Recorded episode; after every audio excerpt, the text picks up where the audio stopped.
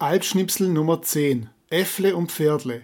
Äffle und Pferdle sind die zwei Zeichentrickfiguren des SWR, also Südwestrundfunks, früher SDR, Süddeutscher Rundfunk. Sie sind die zwei Stars des SWR-Fernsehens. Sie wurden in kurzen Einspielungen, sogenannte Werbetrenner, im Werbefernsehen, im Vorabendprogramm des SWR-Sendegebiets im ersten deutschen Fernsehen, also ARD, eingesetzt. Ziel ist es, die Zuschauer durch schwäbische Kurzfilme zum Lachen zu bringen. Erfinder der Figuren ist der Filmproduzent Armin Lang, der eigentlich aus Oberbayern stammt. Er hat sich alle Äffle und Pferdesputz ausgedacht und zu Lebzeiten auch alle selbst gesprochen.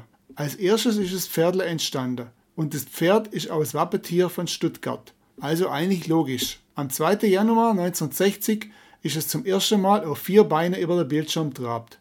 Zuallererst als stilisierte Strichzeichnung, später mit mehr Mimik und mit der Zeit ist dem Pferdle alleine zu langweilig geworden. Deshalb hat sich 1963 dann das Äffle dazu gesellt. Ein tierisches Traumteam, würde ich sagen. Und ab 1967 waren die beiden dann auch in Farbe. Und Pferdle ist dann auch auf zwei Beinen dahergekommen. Aber die beiden waren immer noch stumm. Erst 1974 können sie sprechen gelernt. Zuerst waren es zaghafte Tierlaute, aber bald haben die beiden breites Schwäbisch geschwätzt. Und menschlicher sind sie dann dadurch auch geworden. Und 1986 ist dann zu den zwei Schwaben und die kurpfälzische Pudeldame Schlabinchen dazugekommen, die von der Schauspielerin Elsbeth Janda gesprochen wurde. Und wegen der großen Popularität wurde auch manchmal längere Einspieler produziert. Unter anderem auch mehrere, wo die beiden gesungen haben.